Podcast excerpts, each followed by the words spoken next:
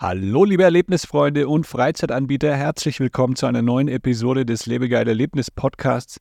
Heute mit der letzten Folge dieses Jahr 2023. In den letzten Wochen, Monaten ist es hier etwas ruhiger geworden. Es gab äh, weniger Episoden. Ähm, wir wollen nächstes Jahr wieder ein bisschen mehr Gas geben und sind auf der Suche nach neuen Gästen. Also wenn du irgendwie eine spannende Story zu erzählen hast, wenn du irgendeine coole Freizeitaktivität hast und warst noch nicht bei mir im Podcast zu Gast, dann melde dich einfach mal unter jan.lebegeil-media.com und dann, ähm, ja, dann gucken wir einfach mal, ob dein Thema für uns, für den Podcast äh, eine coole Ergänzung wäre. Heute im Lebegeil Erlebnis Podcast zu Gast ist Yannick Krohn. Yannick stellt uns seinen Online Escape Room Odyssey live vor. Wir erfahren, ob Online Escape Rooms überhaupt noch ein Thema sind, wie Yannick TikTok-Videos benutzt, um neue Spiele zu erreichen und es geht mal wieder ums Thema Conversion Tracking und DSGVO, ein sehr, sehr beliebtes Thema hier im Podcast. Viel Spaß bei dieser Episode.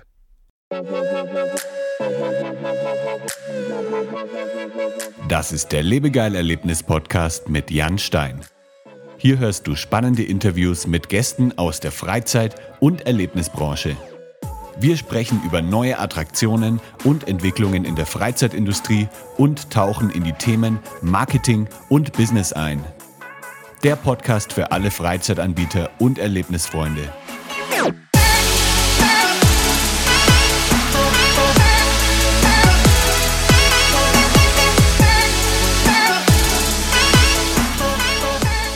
Hi, hier ist Jan von Lebegeil Media. Als Marketingagentur für die Freizeitbranche haben wir schon vielen Unternehmen geholfen, ihre Online-Präsenz zu optimieren und ihre Gäste komplett zu begeistern.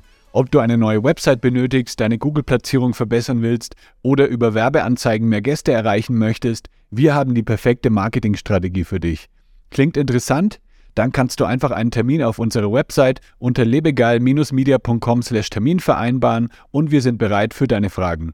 Also lehn dich zurück und lass uns gemeinsam auf eine Reise voller Marketingabenteuer gehen. Hi Yannick, wie geht's dir? Hi Jan, danke, dass ich hier sein darf. Mir geht's sehr gut. Äh, Gerade so ein bisschen im Vorweihnachtsstress, aber sonst äh, alles top.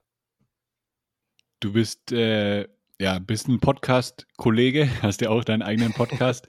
Man hört es ja. vielleicht auch so ein bisschen an der Audioqualität. Äh, da bin ich immer begeistert, wenn, wenn, wenn meine Gäste auch äh, ein Mikro, ein gutes Mikro haben. Das macht ja. dann immer Spaß bei der Aufnahme. Ja, das stimmt. Ähm, was hast du jetzt noch so zu tun vor Weihnachten? Ui, ich habe, ähm, also ich bin so Duo-Gründer sozusagen. Ich habe ein äh, Business im Bereich äh, Freelancing, wo wir so eine All-in-One-Management-Software für äh, Freelancer machen. Da ist halt gerade so Weihnachtsgeschäft, sage ich mal. Also die Leute wechseln mhm. ihr Buchhaltungstool und kommen auf mich zu und äh, fragen, ich mache auch Support da und so. Also solche Geschichten viel. Ähm, und bei, ähm, bei Odyssey, dieser Neugründung, ähm, weswegen wir jetzt auch sprechen, ist halt jetzt gerade so dieses, äh, ich würde es jetzt nicht Weihnachtsgeschäft nennen, aber Anlaufgeschäft. Also wir sind ja gerade erst gestartet und ähm, da in den Anfängen erstmal all diese Themen wie, oh, wir müssen hier nochmal nachbessern, da ist vielleicht nochmal was, was das Feedback irgendwie uns sagt. Ähm, ja, ist so ein bisschen der Mix aus beiden gerade. Wo bist du? Äh, bist du in Deutschland oder irgendwo mhm. remote unterwegs? Ähm, ich bin in Deutschland, ich sitze äh, bei Hamburg, ist Schleswig-Holstein, ganz Stück nördlich von Hamburg. Okay, cool. Dann, ja, erzähl doch mal so ein bisschen über dein Projekt, über Odyssey Live. Mhm. Da bin ich mal gespannt, was du so zu erzählen hast. Ich war schon mal auf der Website, sieht sehr, sehr cool aus, was du da machst. Danke, ähm, danke. Erzähl mal ein bisschen, was da so die Idee ist und ja, äh, stell ähm, das Projekt Ja, wie weit soll ich vor. ausholen, Jan? Also ich kann, wenn du möchtest, ganz am Anfang anfangen, äh, wie wir dazu gekommen sind. Ähm, wenn du möchtest, kann ich aber einfach nur sagen, was wir da machen, also was dir lieber ist. Äh, hol, hol, gerne weiter aus, wir haben Zeit. Die Leute okay. freuen sich ja auch, dass mal wieder eine Episode online ist. Es ist ja ein bisschen seltener geworden und dann mhm. jetzt alle, die den Podcast immer in der Badewanne hören oder beim, bei der Autofahrt, die freuen sich dann, wenn es mal wieder eine längere Episode gibt. Sehr gut. Also dann vielleicht kurz für die Hörer, die jetzt erstmal sich vielleicht entscheiden, ist das überhaupt eine interessante Folge für mich. Ähm, mit Odyssey Live ähm, machen wir einen Online-Escape Room. Das ist vielleicht erstmal so, oh, Online-Escape Room, das war doch so ein Ding während Corona und äh, inzwischen ja vielleicht irgendwie eher rückläufig. Ähm, genau, das erstmal so, was wir machen. Wie kam es dazu? Ähm, während der Pandemie ähm, haben wir ganz viel diese Exit-Games gespielt. Die kennst du bestimmt, oder? Die von Cosmos? Klar, ja. Ja, genau. Die waren so ein bisschen, äh, haben so, haben, waren wir so ein bisschen süchtig nach im Freundeskreis, mhm. äh, haben viel gespielt und ähm, haben irgendwann gedacht, weil wir alle so, also mein Bruder beispielsweise ist Mediengestalter, ähm, ich bin Softwareentwickler, ähm, haben so gedacht, irgendwie können wir sowas auch mal selber machen eigentlich und dann so ein bisschen mehr auf unsere Freundesgruppe äh, gebrandet. Und ähm, das ist dann so ein bisschen eskaliert, weil es dann ne, wirklich so zwei, drei Monate Entwicklungszeit ähm, einfach mal so nebenbei als, als Hobbyprojekt in Anspruch genommen hat. Und ähm, ja, wir haben uns dann eine eigene Story überlegt, haben da so ein bisschen, das ist so multimedialen Rätselabend, kann man das eigentlich nennen. Also vorne mhm. mit großem Bildschirm und alle hatten dann irgendwie diese Rätselkarten und sowas auch und wirklich sehr angelehnt an diese Exit-Reihe ähm, von Cosmos.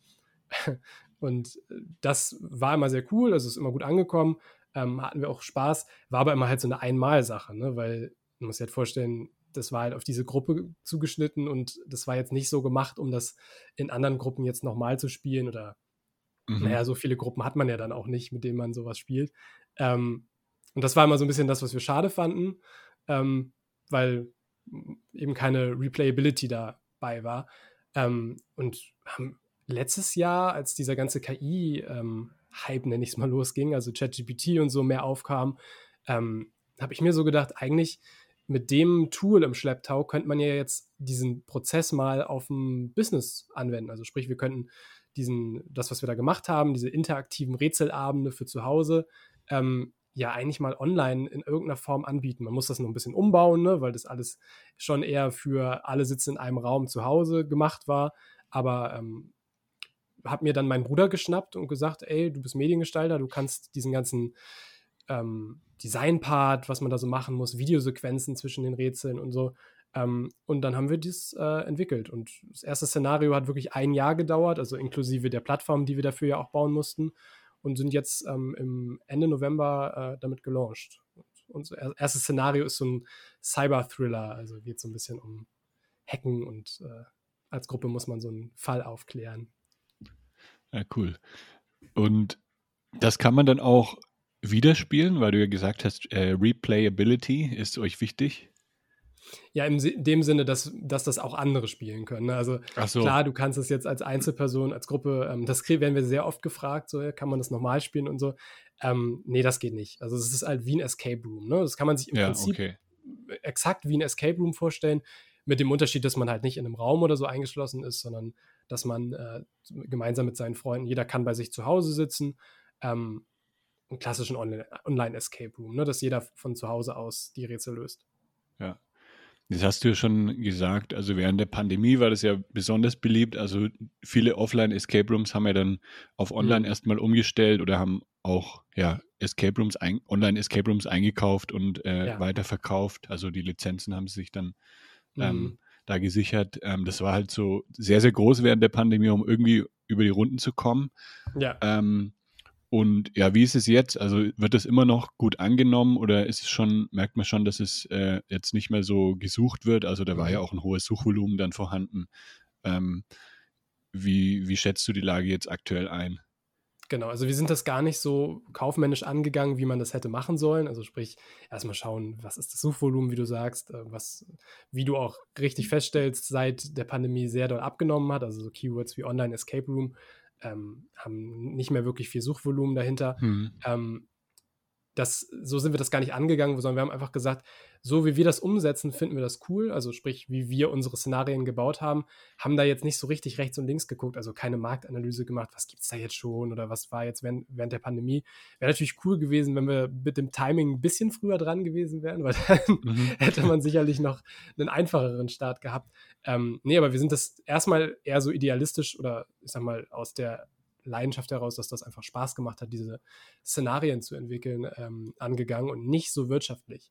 Ähm, kann aber sagen, ähm, dass wir, äh, wir sind ja im November gestartet, ähm, da ein sehr, sehr großes Interesse festgestellt haben. Ähm, vielleicht ist es aber auch dem geschuldet, dass wir jetzt, also unsere Szenarien oder das erste Szenario, was wir jetzt entwickelt haben, ist halt nicht als Ersatz gedacht für einen ähm, Escape Room, was ja, glaube ich, viele Online-Escape Rooms damals waren. Ne? Die haben die Betreiber mussten sich natürlich überlegen, äh, wie kriegen wir ähm, diesen Umsatzeinbruch ähm, irgendwie kompensiert. Und ähm, dann haben, hat man halt so ein bisschen dahingehend dieses, diese Spiele, denke ich, entwickelt. Also sprich, man mhm. hat irgendwie einen Raum abstrakt dargestellt und hat das schon sehr an die Originale angelehnt. Ähm, das ist bei uns halt nicht so. Also wir haben das eher so entwickelt, wie wollen wir ähm, diese, dieses, diesen Nervenkitzel, diese Rätsel-Experience, ähm, wie können wir das auf das Medium Browser in dem Fall ähm, ähm, umsetzen und haben das, ja, wie gesagt, mehr so aus einem was fänden wir cool Ansatz umgesetzt als aus einem Ansatz, was gibt es schon oder wie können wir jetzt einen Online oder wie können wir einen Escape Room online abbilden sozusagen. Ja, also schon auch Richtung äh, Point-and-Click-Adventure dann so ein bisschen. Ja, nee, tatsächlich gar nicht so. Also Point-and-Click-Adventure ist ja mehr so, ne, du kriegst ein, kriegst ein Bild von einem Raum beispielsweise und mhm. kannst dann äh, auf, auf Gegenstände oder so klicken und sagen, okay, den sammle ich ein, das kann ich jetzt kombinieren und so.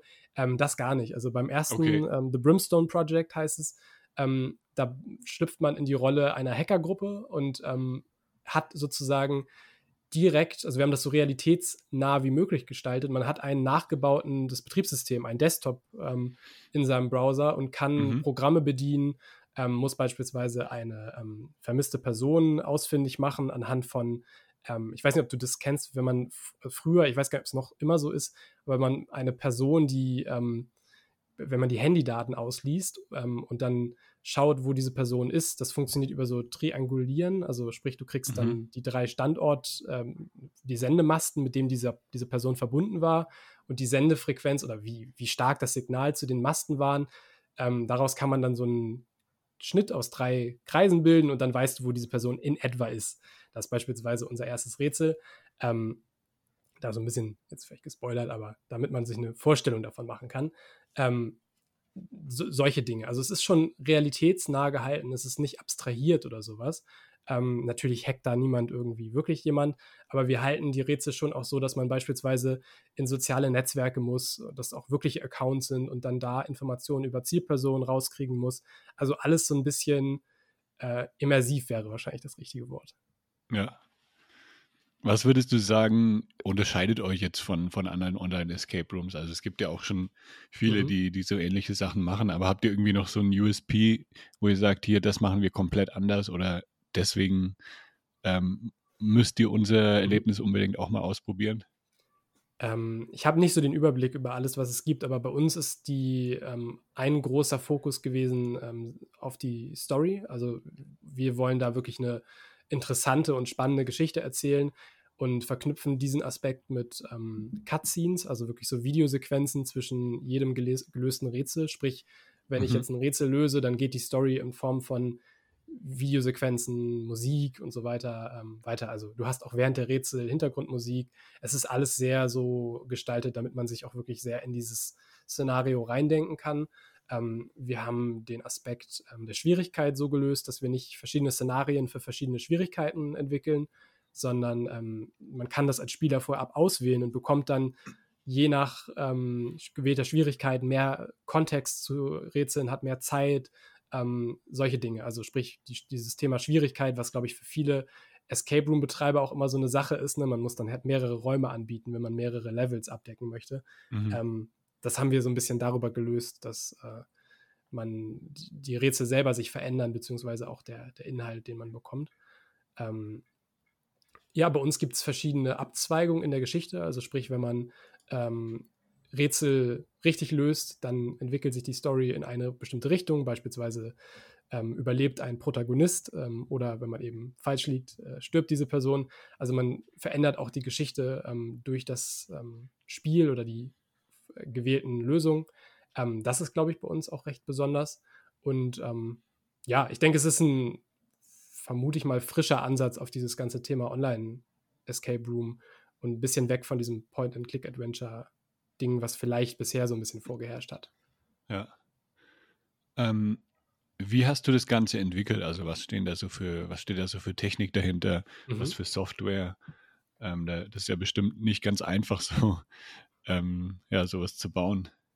Ähm, ja, ich bin ja Softwareentwickler, deswegen, ähm, oder Webentwickler, ähm, ja. deswegen ist das für mich ähm, so mein äh, täglich Brot. Aber ich weiß nicht, wie, ähm, also du möchtest wahrscheinlich jetzt nicht Programmiersprachen oder äh, Techniken hören, die wir eingesetzt haben, ne, sondern eher, was so für ähm, Tools vielleicht zum Einsatz kam. Ist das so eher die Frage?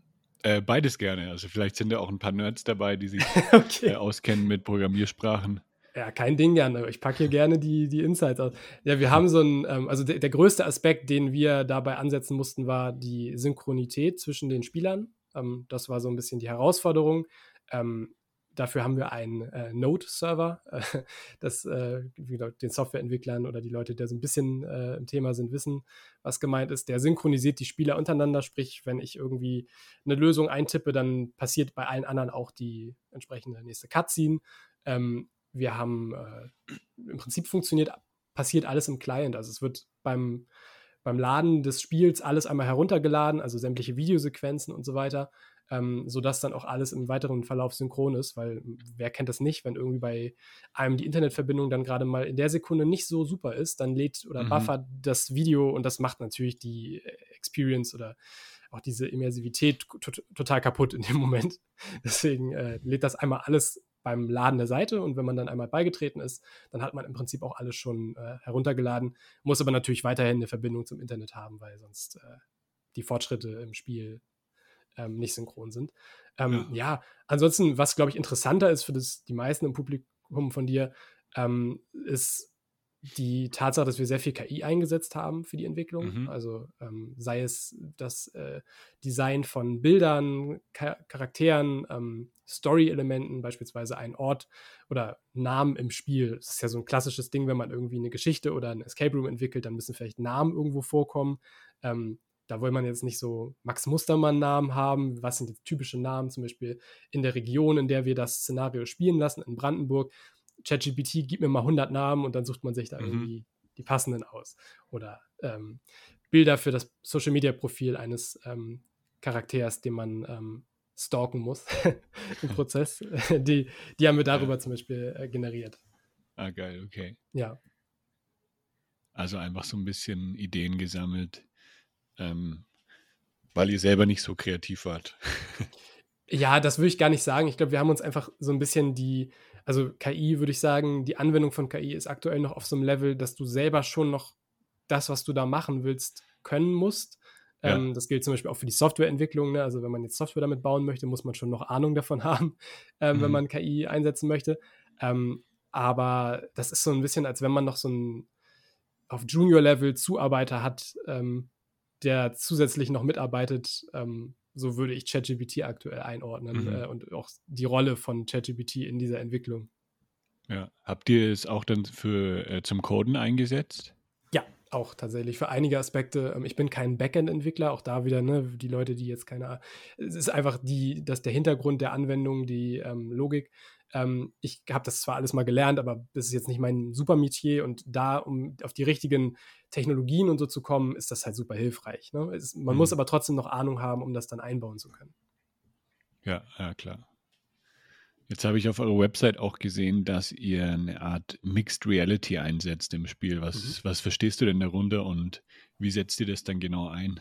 Mhm. Mixed Reality verstehen wir in dem Moment darunter, dass die Spielrealität und die wirkliche Realität so ein bisschen miteinander verschwimmen. In dem Sinne, dass die Profile der Leute existieren, dass der Ort Löwenberg beispielsweise existiert, das ist der Ort, in dem dieses Szenario spielt, ähm, die Straßen und ähm, äh, wir haben beispielsweise ein, eine Sequenz, wo man eine Drohne fliegen muss, das ist original Satellitenbild, das ist genau auch der Ort. Also im Prinzip ist alles relativ konsistent mit dem Spiel und der Realität gehalten, sodass natürlich diese diese Firma oder diese Orte, die wir da erwähnen, nicht wirklich, ähm, oder die Orte schon, aber die, die Protagonisten so, nicht wirklich existieren, aber man sich vorstellen kann, dass das wirklich so passieren könnte gerade, mhm. weil es eben ähm, die, zu den meisten Teilen tatsächlich stimmt, was wir da an Angaben machen.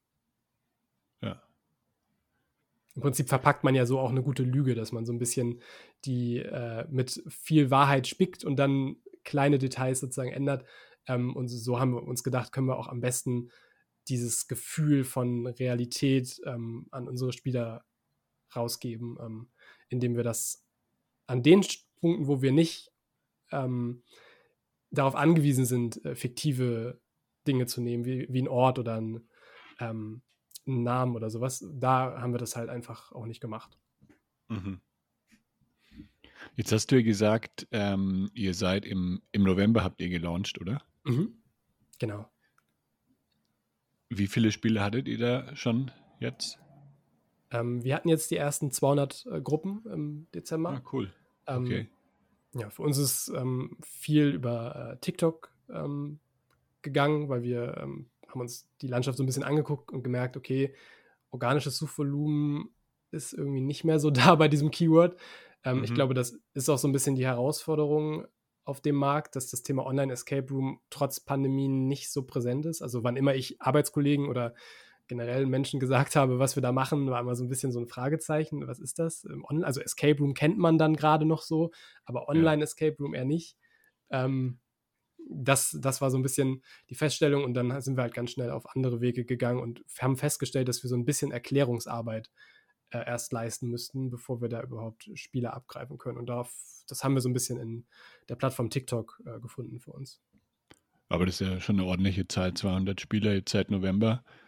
Ja, abs absolut. Also wir haben äh, uns so ein bisschen, wir haben gesagt, wenn das wir einen gewissen Punkt erreichen, dann setzen wir uns an Szenario 2 und das war Mhm. ähm, überraschend schnell ähm, der Fall, wo wir auch gesagt haben, okay, jetzt müssen wir dann doch irgendwie, ist es eigentlich ein Zeitprojekt. Also ich, wie gesagt, bin ähm, mit einer anderen äh, Unternehmung sozusagen eigentlich fast, fast voll beschäftigt. Ähm, insofern war das eigentlich eher so als Nebenher-Ding gedacht. Ähm, inzwischen m, überlegen wir halt schon, wie wir das jetzt äh, äh, in dem Maße betreiben können, in dem es das gerade fordert, ähm, war dann für uns, also mein Bruder und mich, dann auch recht überraschend, dass es doch äh, ganz gut funktioniert. Habt ihr da irgendwie dann auf TikTok einfach ein paar gute Videos produziert, die dann ähm, ja einfach mega viele Views bekommen haben? Oder wie habt ihr da so viele Leute erreicht? Äh, wir haben uns ein bisschen rangetastet. Wir haben ursprünglich, ähm, ich weiß nicht, ob du das mitbekommen hast, diese Schatzsuche von Joko und Klaas, die ähm, im letzten Monat lief. Ähm, die haben so eine Million Euro ähm, in Anführungsstrichen versteckt. Also es gab so Rätsel jeden Tag und ähm, wenn du das gelöst hast, konntest du am Ende Koordinaten eingeben und da war dann ähm, der Koffer mit eine Million Euro. Ähm, sehr viral im Internet gewesen, viele Leute, die da mitgerätselt haben und wir haben gedacht, das kam jetzt gerade zu unserem Launch. Also wir sind, glaube ich, zwei Tage live gewesen und da lief das gerade. Ähm, da setzen wir uns mal so ein bisschen mit drauf und äh, lösen diese Rätsel immer pünktlich um 20.15 Uhr und geben die Lösung dann ähm, online sozusagen für alle zum Anschauen äh, in, in Kurzform in einem TikTok. Mhm. Ähm, damit haben wir sehr gute äh, Aufrufzahlen bekommen. Also die Dinger sind teilweise auf 100.000 ähm, Views hochgegangen, ähm, weil eben ganz viele danach gesucht haben. Äh, und so haben wir den Account initial erstmal auf 1000 Follower gekriegt, weil vorher kannst du bei TikTok keinen Link in deine Bio packen. ja. Äh, das war so ein bisschen das Problem für uns. Ohne den haben wir uns gedacht, okay, wird da auch nicht viel gehen mit Content für uns, der dann auch zu Sales führt. Ne? Ähm, ja, und dann haben wir umgeschwenkt danach. Dann haben wir festgestellt, okay, jetzt haben wir hier so ein bisschen eine Audience, die bringt bei TikTok gar nichts. Also Follower bei TikTok kann man irgendwie vergessen. und äh, haben auf Content umgeschwenkt, der unser Produkt in verschiedenen Zielgruppen erklärt. Also haben verschiedene Sachen ausprobiert. Die True Crime Fans, die ähm, Boardgame Fans äh, und sind dann so ein bisschen bei dieser Discord Gamer Bubble hängen geblieben. Also Leute, die so halt nach äh, Feierabend oder nach der Schule, wie auch immer, äh, im Discord sind und äh, sich dann noch äh, zusammen irgendwie ein Game äh, geben oder so. Die haben wir erreicht und da hat es sehr gut funktioniert für uns. Also da sind teilweise bis zu 400.000 Views auf einen TikTok gegangen. Ah, Ähm. Haben da aber auch sehr viel rumexperimentiert, wie wir die schneiden müssen. Also auch sehr frustrierend manchmal der Prozess, ne? weil du sitzt dann trotzdem immer an.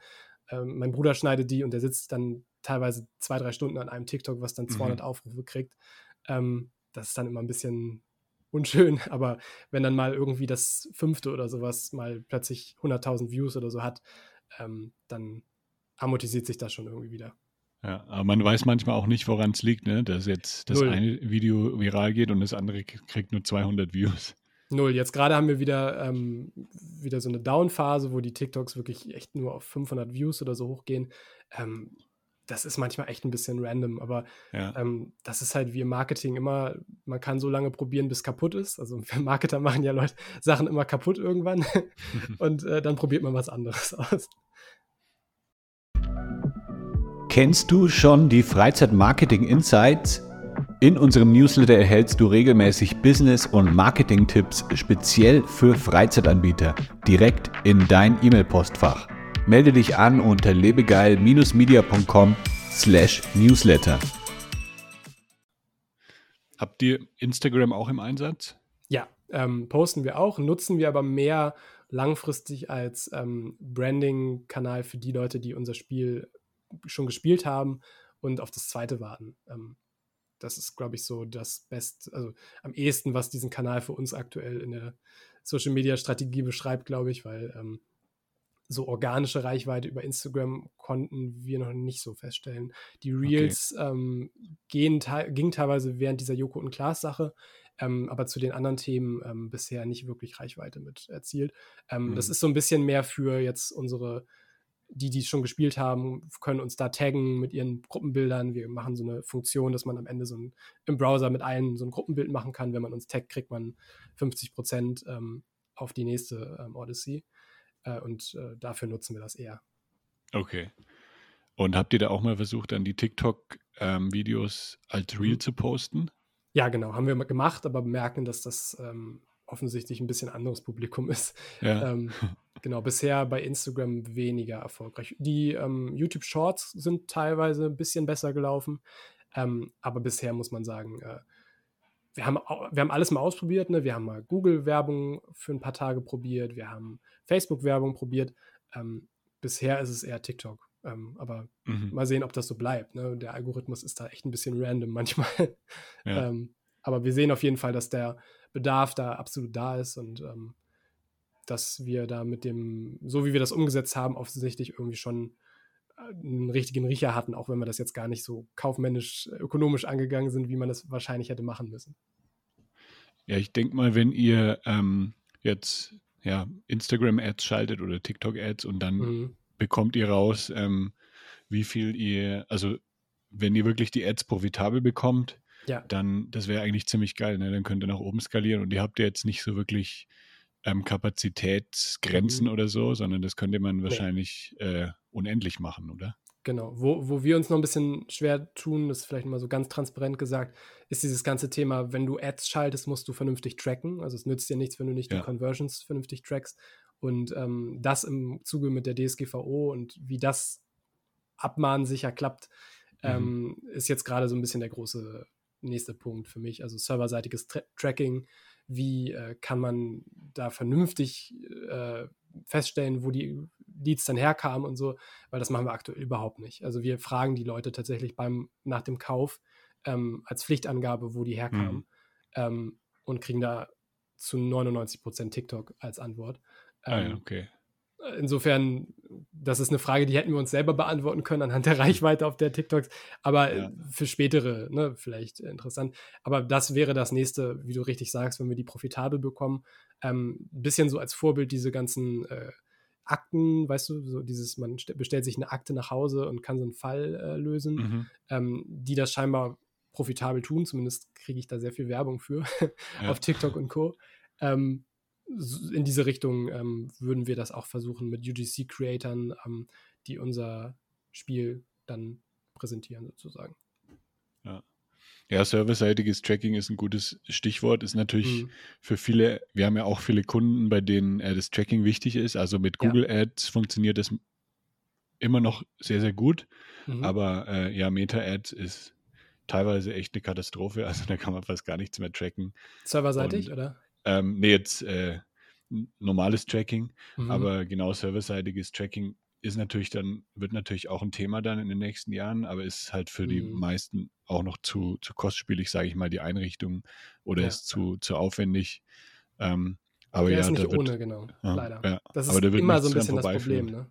Mhm. Bei, bei Datenschutzthemen, also das muss ich halt auch sagen, stelle ich wieder fest als sag ich mal, junges Unternehmen, Startup, wenn du so willst, wenn wir an den Start gehen, dieses ganze Thema Datenschutz ist echt schon, also alles legitim und so, aber es legt einem schon sehr große Steine in den Weg im Hinsicht ja. auf, also, weil viele große und ich weiß von äh, Agenturkollegen und so, die das für Kunden implementieren, ähm, scheißen da einfach drauf, auf gut Deutsch gesagt. Die nehmen dann mhm. lieber die Abmahnung oder das potenzielle Risiko in, in Kauf.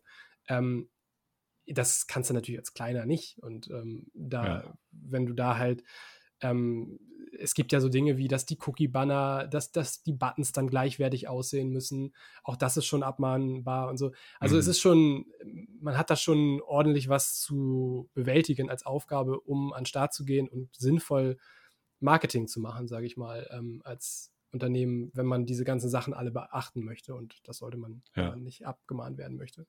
Ja. Ja, und ich habe ja selber den direkten Vergleich, also das habe ich auch hier im Podcast schon ein paar Mal gesagt. Ich habe ja hier in Mexiko ähm, mhm. ein Unternehmen für ähm, Jalousien und Vorhänge. Ja. Also ähm, da haben wir hier mittlerweile jetzt drei Läden eröffnet mhm. und wir machen äh, einfach Lead-Generierung über, mhm. über Google Ads und hier gibt es halt fast keine Datenschutzregeln. Das heißt, hier kannst du einfach ähm, richtig Gas geben, ohne irgendwelche mhm. Cookie-Banner, ohne irgendwas da einzuhalten und man sieht halt einfach, wie geil das noch funktionieren kann. Ähm, und dann mhm. habe ich halt immer so einen Vergleich mit den Kunden in Deutschland, die halt auf sowas achten müssen. Und es ist dann schon, ja, ist schon schade. Also, das ist halt durch solche Sachen dann, vor allem für kleine Unternehmen, macht es das Ganze halt wirklich um einiges schwieriger. Das hat halt zum, zur Folge, dass die Unternehmen, die sich das leisten können, das schon bewältigt bekommen oder einfach wie gesagt, drauf scheißen und das einfach machen. Mhm. Ähm, und die Kleinen halt aus Angst vielleicht auch gar nicht erst bestimmte Wege, es ist einfach ein Wettbewerbsnachteil. Ne? Ich meine, es gibt mhm. ja immer diesen Aspekt, dass man Firmen erlaubt, abzumahnen auf, aus Grund des Wettbewerbsnachteils, den sie haben, weil andere das dann falsch machen und so. Aber andererseits, du hast halt einfach einen krassen Wettbewerbsnachteil, wenn du gewisse Dinge nicht machst, ähm, obwohl sie ne, dann nicht konform sind und so, aber es ist, es ist schon, schon ein Grad, schmaler Grad. Aber wenn du ähm, für europäische Kunden das auch anbietest, ähm, zum Beispiel mhm. im Shop oder so, müsstest du dann nicht auch ähm, der DSGVO gemäß irgendwie handeln? Ja, genau. Also für unsere ähm, Kunden in, in Europa mhm. äh, machen wir das natürlich alles. Ja. ja. Ähm, genau, aber ich habe halt diesen Vergleich jetzt zwischen den Mm, zwischen den Escape Room-Kunden, den Freizeitkunden in Europa und jetzt ja. meinem, ist halt ein anderes Business.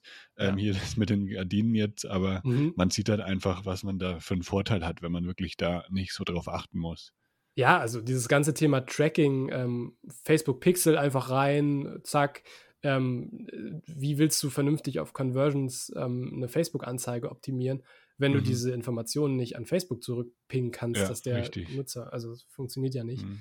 Ähm, ich bin auch null Experte, ne? also ich ähm, kann, könnte dir jetzt gar nicht äh, sagen, ob es da inzwischen bessere Wege gibt, als auf Conversions zu optimieren, vielleicht irgendwie auf Link-Klicks oder so.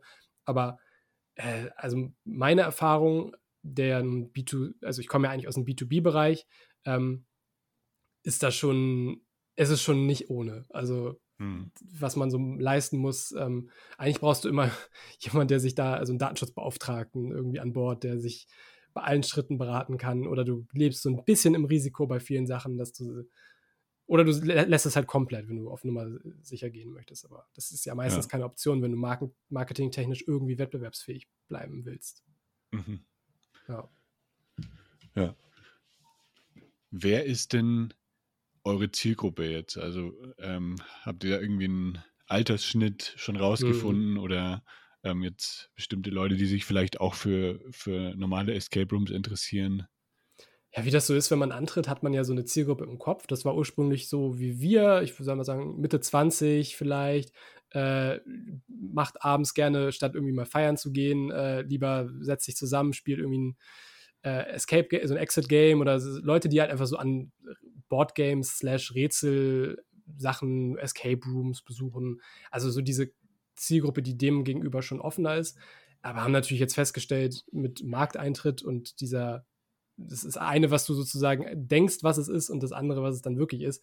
Ähm, also, wir haben jetzt die ganz klassische Gamer-Bubble, würde ich sagen, erreicht. Also Leute, die einfach ähm, abends normalerweise, keine Ahnung, Call of Duty oder sowas zocken zusammen äh, oder League of Legends, was auch immer.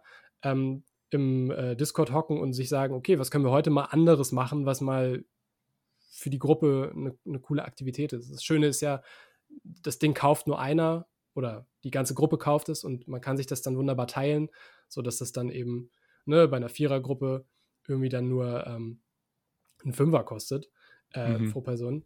Und die, äh, ja, die Zielgruppe, die wir jetzt erschlossen haben, würde ich aber nicht als endgültige Zielgruppe betrachten, sondern eher so als, okay, das ist jetzt so ein Segment. Also was wir jetzt als nächstes probieren, ist halt ähm, das zweite Szenario geht mehr in so eine True Crime-Richtung und das spricht, soweit wir das rausgefunden haben, tendenziell eher weiblichere ähm, Spieler an. Äh, also mehr so in auch andere Segmente zu gehen und zu sagen, hey, ähm, wie, wie ist das eigentlich? Also eigentlich ist so dieses ganze Thema Rätsel, Escape Room, was, was wir so festgestellt haben, was eigentlich viele echt cool finden. Ähm, merkt man, glaube ich, auch an dem Erfolg von solchen ja, diese ganzen Sachen wie Krimi-Dinner und diese, es gibt ja echt coole Sachen inzwischen, die man so als Gruppe zu Hause auch spielen kann. Ähm, plus diesen gestiegenen Remote-Anteil ähm, durch Corona, würde ich sagen. Also, das ist jetzt eher so auf berufliches bezogen. Also, wir bieten das jetzt auch als Firmenvariante an, aber auch generell. Ne? Die Leute sind ein bisschen bequemer geworden und sagen sich vielleicht, okay, bevor wir uns jetzt hier alle da treffen, machen wir das doch irgendwie jeder von zu Hause. Alle haben sind mit Zoom vertraut und Co. Also ähm, ich denke, Zielgruppe wird sich jetzt erst bilden, dafür ist es noch ein bisschen zu früh. Ja. Und wann soll die neue Mission an den Start gehen? Mhm. Wir haben jetzt gerade mit der Entwicklung erst gestartet. Ähm, okay. Ähm, also realistisch gesehen vermutlich irgendwann im Frühjahr. Ähm, ja, aber wir wollen natürlich möglichst schnell nachlegen, weil da Leute jetzt sind, die, die heiß sind, die sagen, okay, wann, wann gibt es was Neues? Ähm, und das so ein bisschen Momentum äh, aufbaut. Ähm, mhm. Aber realistisch am Ende ist die Qualität da wichtiger. Und ähm, man muss sich da wirklich die Zeit nehmen, um da was Vernünftiges zu machen, weil am Ende des Tages soll das nicht so ein Schnellschuss-Ding sein, um so ein, so ein Cash-Grab, so ein Money-Grab, wo man jetzt einfach sagt, jo, zack, äh, hier habt ihr was, kauft das und äh, gut ist, sondern es ist, wie gesagt, für mich zumindest primär ein Zeitprojekt und äh, eher so ein aus eigener Passion heraus und nicht so sehr um, da jetzt das total kapitalistische äh, ja, monetäre Interesse zu befriedigen.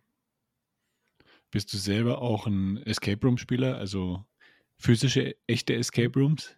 Ähm, ja, also ich habe welche gespielt auf jeden Fall, aber im Zuge der Recherche und auch Beschäftigung mit dieser Szene habe ich festgestellt, dass, das, dass ich mich überhaupt nicht so nennen kann, weil da gibt es ja wirklich Leute, die da einmal die Woche einspielen, die da irgendwie hunderte auf ihrer Liste haben und so. Also ich würde sagen, wenn sich die Gelegenheit bietet und man gerade irgendwie zum Beispiel letztes Jahr mit ein paar Freunden in Porto gewesen und da gab es einen Escape Room und da haben wir mal wieder eingespielt, aber sehr unregelmäßig, also maximal mhm. einem Jahr, glaube ich. Okay, weil du hast ja da in Hamburg äh, schon ein paar gute auch. Ja, habe ich mir sagen lassen. Also da ist ja auch gerade irgendwie so ein Preis äh, gewesen, da ging ja auch irgendwie nach Hamburg oder so, ne? oder zumindest äh, unter den Top äh, irgendwas ah, habe ich da mitbekommen. Ja, ja Terpeka. Ja, äh, genau, genau. Ja, ich weiß nicht, wie man es in den Fachkreisen ausspricht, also Terpeka oder mhm. ähm, das, äh, da ist, glaube ich, das Gorillum wieder mhm. ähm, jetzt nicht mehr in den Top 10, also die waren mal, glaube ich, auch sehr, sehr weit oben. Ich gucke mal kurz. Ah, hier Big Break Hamburg ist auf mhm. Platz 14. Der Ja, da wollte ich unbedingt mal rein, genau, der soll sehr gut sein. Spielzeugmacher, mhm. ne? Ja, genau. Ja. Und das Gorillum ist, glaube ich, auch irgendwo, ja, in den Top 100, glaube ich, irgendwo vertreten. Ja, das muss nächstes Jahr unbedingt mal nachgeholt werden. Man kann es ja jetzt ja. auch vielleicht, ich müsste wahrscheinlich, müsste man meinen Steuerberater fragen, aber man kann es ja vielleicht auch vom, äh, von der Steuer absetzen. Den Besuch. Das wäre natürlich ideal. genau, ich gucke guck mal kurz, äh, Germany. Wie viele sind da gerade drin in den Top? Uh, fünf, sechs, sieben, sieben Escape Rooms in den, in den Top 100 von, äh, mhm. in Deutschland. Ja. Aber ja, so äh, andere Länder, ne, äh, Niederlande, Griechenland, ähm, die haben natürlich da schon noch ein paar Kracher, die uns da jetzt überholt haben. Gibt es so, weißt du das, in Europa so Hochburgen für so Escape Rooms? Äh, außer Deutschland ist wahrscheinlich so ganz gut dabei, aber mhm. ist da irgendwie Länder, die man es nicht, wo man es nicht erwarten würde, vielleicht? Äh, Niederlande auf jeden Fall. Also ja? ähm, das ist so eigentlich ja so top in der Szene. Ich war übrigens mhm. auch jetzt im Sommer erst bei, bei dem besten, wieder bestgewotetsten Game, Molly's Game. Okay. Ähm, in Vorburg, also das bei Den Haag. Ähm, das habe ich auch gespielt und ja, das ist schon, muss man sagen, das ist schon ziemlich krass. Molly's Game ähm, hat was? Was ist das für ein Theme? Also Story? Ähm, das ist äh, Horror. Also ah, okay, okay. nicht extrem so ähm, jetzt mit äh, Scare, äh, Jumpscares oder so, aber es ist, sagen wir mal, eher ja, Schauspieler so? gruselig. haben die auch Schauspieler so in dem äh, Escape Room oder ist es tatsächlich so ein bisschen, wenn Leute dann da plötzlich mit dir drin sind, das ist schon. Verrate ich nicht. Achso, da ist das natürlich. ich will nicht spoilern, aber okay, okay. Ähm, die, die Kulisse, also mich hat vor allem die Kulisse umgehauen. Das ist schon mhm. richtig krass. Von den mhm. Rätseln her fand ich es teilweise sogar ein bisschen einfach. Ähm, also wir waren zu zweit und haben das eigentlich ohne Probleme geschafft. Ähm, also da geht es wirklich ja hauptsächlich um, ja, um die Story, um die Kulisse. Ähm, Rätsel habe ich schon mal bessere gesehen in anderen Rooms. Äh, da werden mich jetzt wahrscheinlich einige ähm, schlagen, wenn ich sowas sage hier, weil es halt ja Top 1 ist, aber genau. Ich würde gerne auch mal die, die Meinung natürlich von anderen hören, was die da so sagen. Mhm. Ähm, aber ja, muss man schon gespielt haben.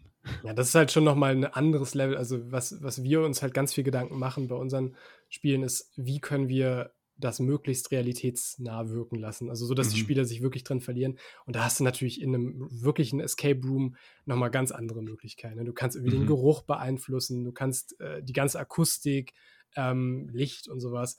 Äh, ja. Das ist für uns so ein bisschen die Herausforderung, wie können wir mit den begrenzten Mitteln, also eigentlich ja nur den Bildschirm und den Ton des mhm. Bildschirms, ähm, das möglichst ähm, immersiv machen.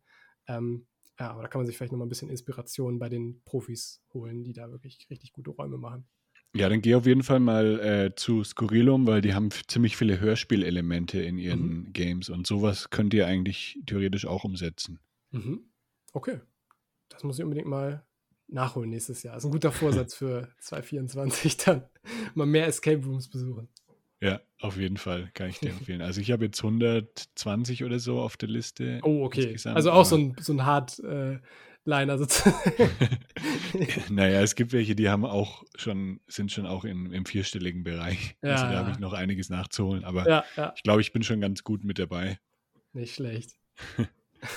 Aber ja, mir fehlen halt so die ganzen, äh, ja, in Griechenland war ich noch gar nicht bei den Escape Rooms. In den Niederlanden habe ich jetzt auch erst einen gespielt da fehlen mir schon noch einige von den. Aber Deutschland bist du durch, oder? äh, nee, auch noch nicht ganz. Du musst so viel reisen, wenn du die alle haben willst. Ne?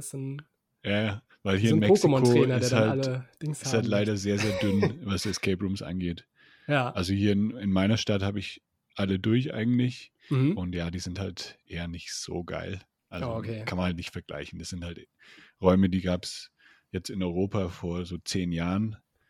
Ähm, aber hier hat sich das nicht wirklich weiterentwickelt, also zu richtig immersiven Räumen, weil es einfach nicht so mhm. angenommen wird von der Bevölkerung leider. Es gibt wahrscheinlich auch viele, die da auf diesen Hype aufgesprungen sind und gesagt haben, ja, okay, das können wir auch, ne, hier Raum und äh, du machst hier irgendwie so ein kleines Rätsel, machst hier irgendwie Morsecode und so und dann ist das fertig. Ähm, mhm. Ich könnte mir vorstellen, dass es da nicht verkehrt ist, vorher nochmal diese ganzen Ratgeber, gibt es ja echt viel, ne? Ich habe mich ja im Zuge des Launches ein bisschen beschäftigt damit, wen, was gibt's so und ähm, da gibt es ja wirklich so eine sehr eingefleischte ähm, Fangemeinde auch, ähm, ja. die da auch so Ratgeber und sehr liebevolle Reviews auch schreiben und so. Oder manchmal mhm. nicht so liebevoll, wenn die nicht gut waren. ja.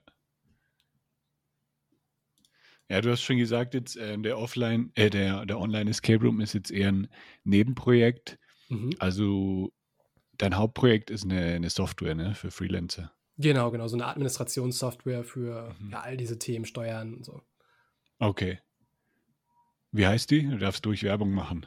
Okay, äh, Goodlands heißt die. Also falls hier Freelancer zuhören oder Selbstständige, Solo-Selbstständige, ähm, genau, Zeiterfassung, Rechnungserstellung, also diese Dinge, die man als Selbstständiger nicht machen möchte ähm, oder nicht so gerne macht, äh, kann man damit recht easy erledigen. Goodland, Goodlands. Genau, so wie Freelance, nur in, in gut sozusagen, Goodlands. Ah, okay, ich habe Lands wie Land habe ich eingegeben. Ja. Goodlands, okay. Jetzt habe ich es gecheckt. Ja, cool, schaue ich mir mal an. Ist das auch für Agenturen geeignet oder eher nur für, für Solo-Selbstständige? Wir haben auch Agenturen als Kunden, aber dann eher so kleinere Agenturen, die sich vielleicht aus Freelancer-Verbünden zusammenfinden. Ähm, mhm. Ab einer gewissen Größe, gerade wenn dann da so Lohnbuchhaltung mit rein muss und so, ähm, wachsen man, äh, wächst man dann so ein bisschen raus, glaube ich. Okay. Ja, werde ich mir mal anschauen. Vielleicht ist es auch interessant für uns, weil ja, wir cool. haben ja nur Freelancer im Team, wir haben ja keine Festangestellten. Dann ist es tatsächlich ähm, vielleicht sogar ganz interessant, weil das ähm, mhm. ist so der Case, äh, für den wir es ursprünglich mal gebaut haben, dass man als Freelancer so zusammenarbeiten kann, weißt du? Ja, okay. Cool, werde ich mal reinschauen.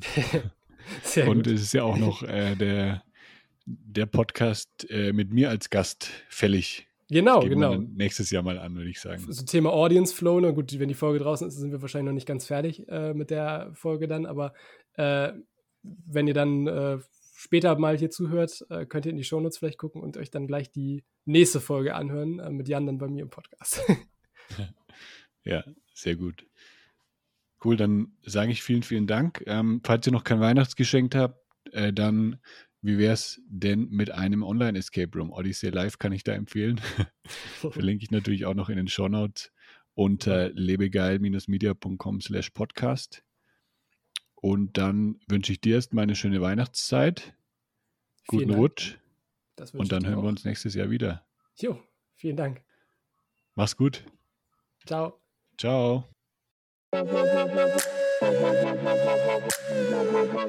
Das war der Lebegeil Erlebnis Podcast. Bist du Freizeitanbieter und möchtest mehr Buchungen für deine Freizeitaktivität erzielen? Dann suche dir einen Termin für ein kostenloses Kennenlerngespräch auf lebegeil-media.com/termin aus. Für spannende Freizeittipps und Ausflugsideen besuche meinen Blog lebegeil.de.